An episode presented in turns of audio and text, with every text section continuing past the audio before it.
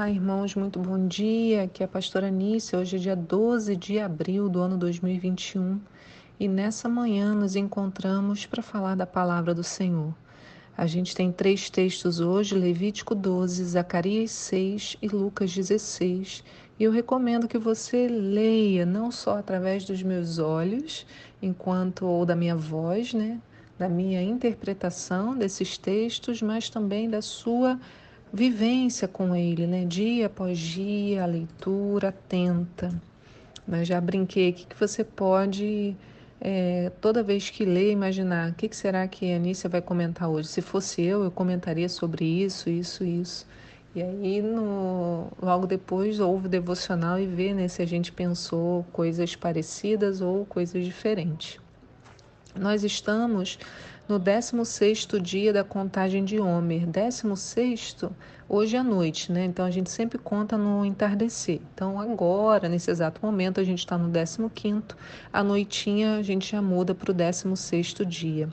Essa contagem é de um tempo que vai entre a festa da Páscoa até a festa de Shavuot, ou a festa de Pentecostes, e nós a cada dia pegamos uma folhinha de papel e anotamos aquilo que pelo qual somos gratos.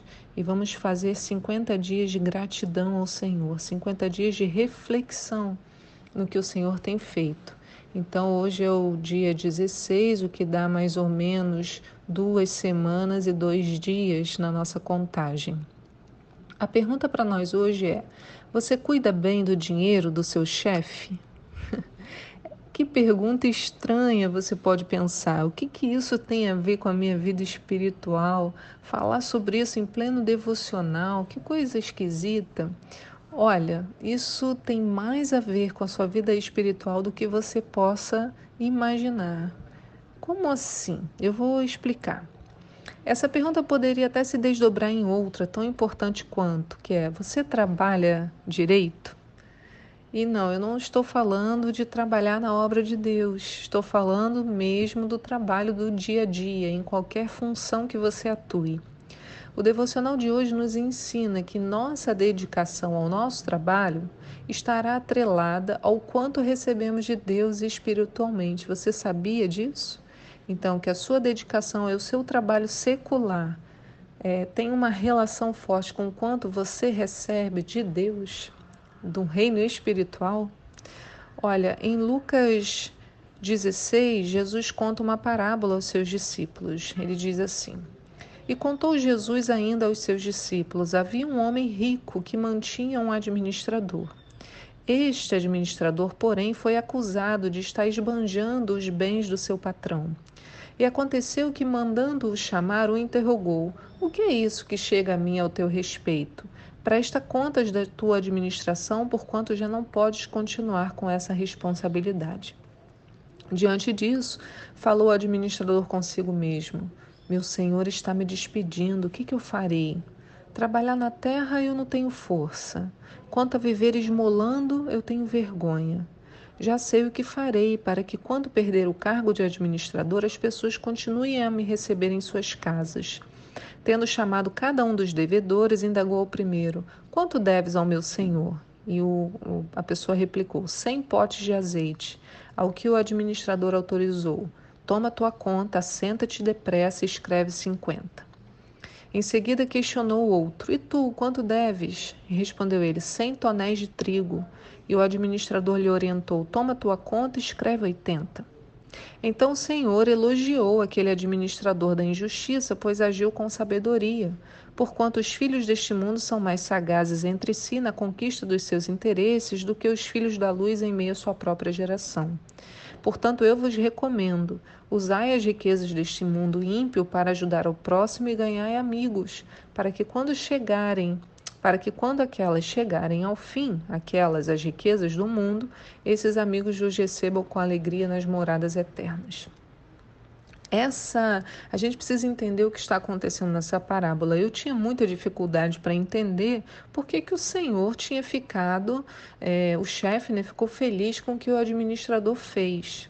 Mas eu aprendi estudando que o administrador nessa época, ele tinha direito de usar o dinheiro do seu patrão, as coisas, os seus bens, e para empréstimo e ele podia cobrar juros pela quantia emprestada. Então ele emprestou azeite, emprestou trigo e ele dizia: "Olha, eu estou te emprestando 10, você tem que me pagar 30". Ele e esse valor extra ficava para ele.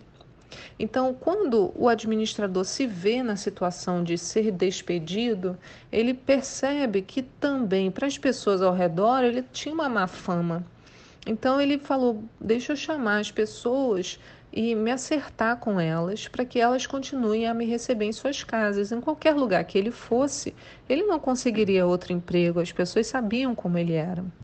Então, o que ele faz? Quando ele faz a mudança nas contas, o que ele estava fazendo era abrir, abrindo mão dos seus lucros ilícitos ali, ou altos demais, deixando que as pessoas pagassem ao patrão apenas aquilo que era justo. Então, possivelmente, o cara que é, disse que é, tinha uma dívida de 100 potes de azeite, ele falou, ah, escreve 50, possivelmente é porque ele tinha pego 50 emprestado, mas os outros 50 eram esses juros que ele tinha comprado. Então ele abriu mão da sua parte como uma forma de se redimir por ter sido tão mau funcionário. Então ele vai dizendo, olha, usa as riquezas desse mundo para o patrão, aí Jesus complementa, né?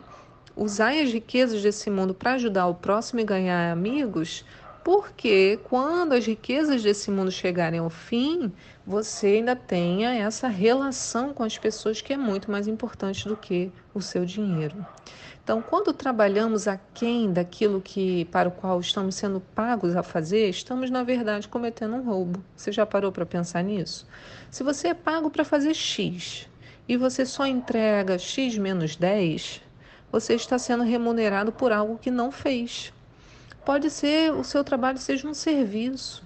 Pode ser que você tenha que ficar sentado na portaria, pode ser que você tenha que carregar determinadas peças, pode ser que você tenha que gerenciar uma equipe.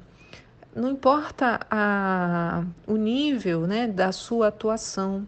Se você é pago para fazer tal coisa e entrega menos, é a mesma coisa se você tivesse sido contratado para produzir 50 peças e você chega lá, não conta, a, entrega só 40, finge que entregou 50 e é pago pelos 50. Isso por quê? Porque o seu chefe também paga pelo seu tempo.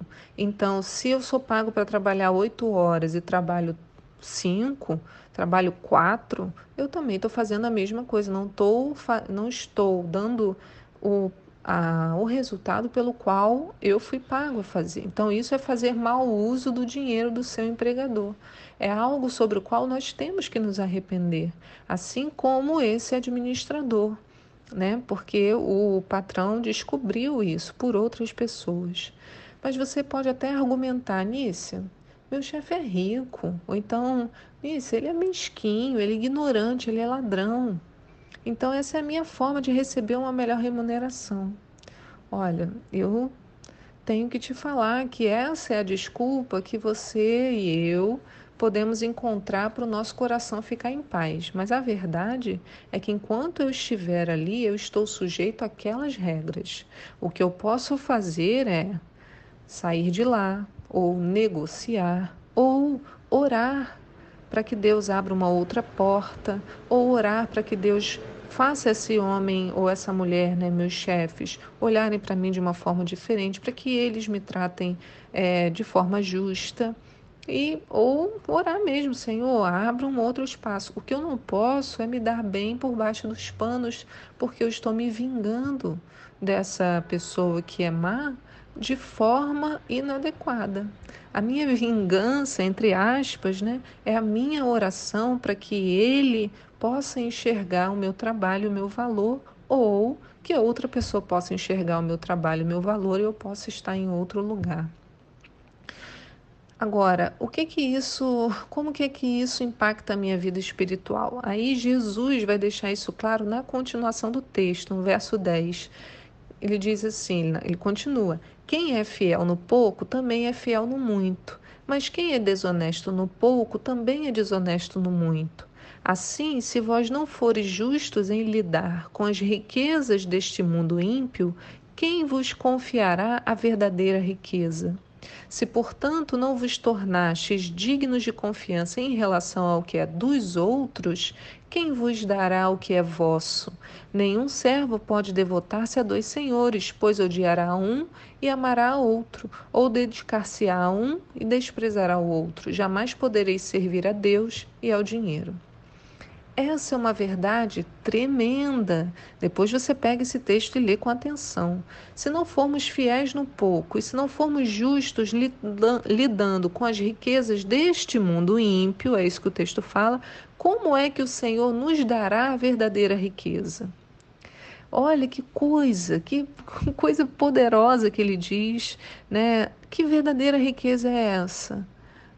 É o que o Senhor tem para nós. Essa é a nossa maior riqueza, a revelação de Deus. Como que ele nos dará revelação e profundidade espiritual com conhecimento a respeito dele, se somos desonestos no trato com as coisas desse mundo? É isso que o texto está dizendo.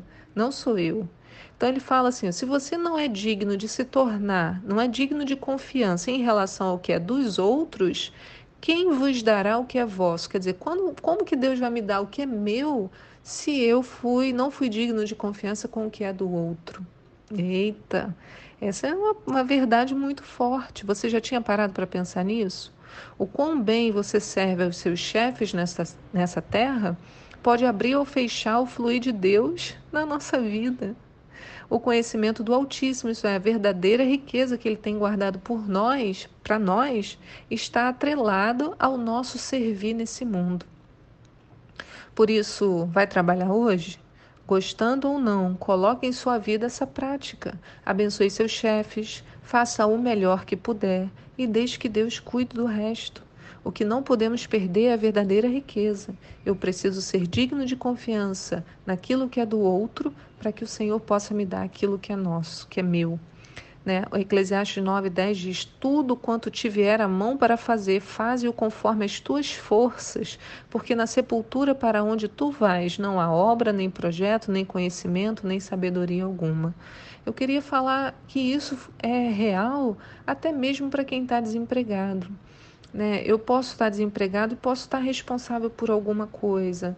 É, eu posso estar no condomínio do meu prédio e aí eu, ah, não tem ninguém olhando, eu jogo lixo em qualquer lugar, eu faço as coisas de qualquer jeito. Né? Eu estou andando numa praça e aí é, eu quebro alguma coisa, não me preocupo com aquela, com aquilo que é do mundo. Ah, isso aqui piso na grama onde não pode pisar, sabe? Essas coisas. Então, aquilo que está no mundo físico, que na aparência não teria nada relacionado ao reino espiritual, tem sim uma grande relação por nós. Porque quando eu sou digno de confiança naquela outra, na parte física desse mundo, o Senhor pode me trazer aquilo que é meu, né? Aquilo que ele tem para mim de revelação de verdadeira riqueza sobre ele. Aleluia, né? Isso é uma.